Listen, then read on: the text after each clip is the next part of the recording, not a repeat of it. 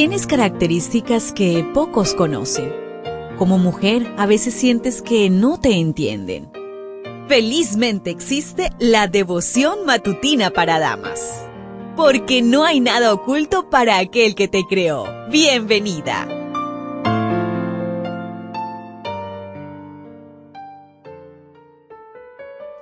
Hemos llegado al día jueves 9 de noviembre.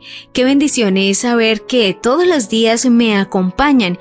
Y bueno, yo paso por allí por el canal en YouTube DR Ministries, leo sus comentarios, les doy un like.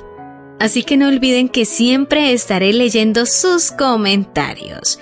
Para hoy la meditación trae por título de temerario a temeroso. Hechos 9:6. Él, temblando y temeroso, dijo, Señor, ¿qué quieres que yo haga?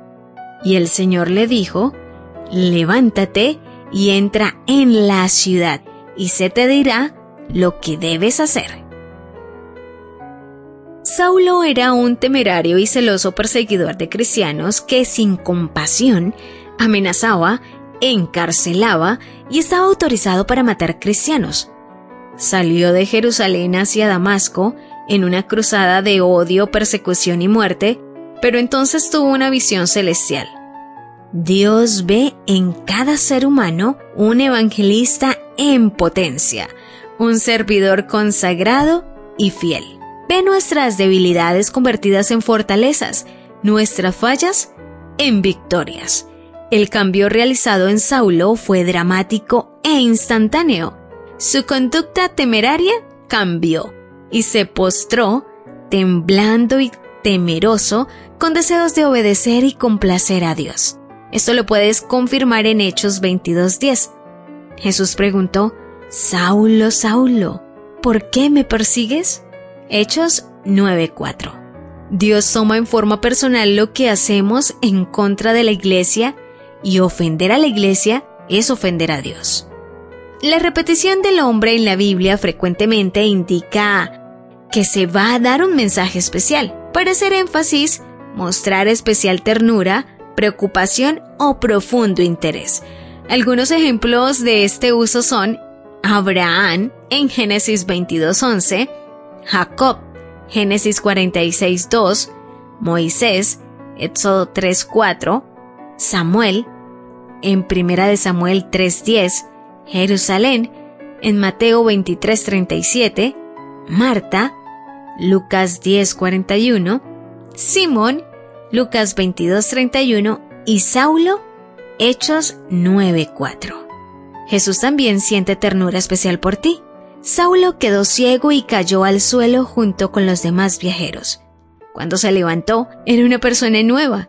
Incluso su nombre cambió ya no se llamaría más Saulo, sino Pablo. Jesús aprovechó su preparación académica, su inteligencia, su entrenamiento, su trasfondo cultural y su ciudadanía, incluso sus debilidades.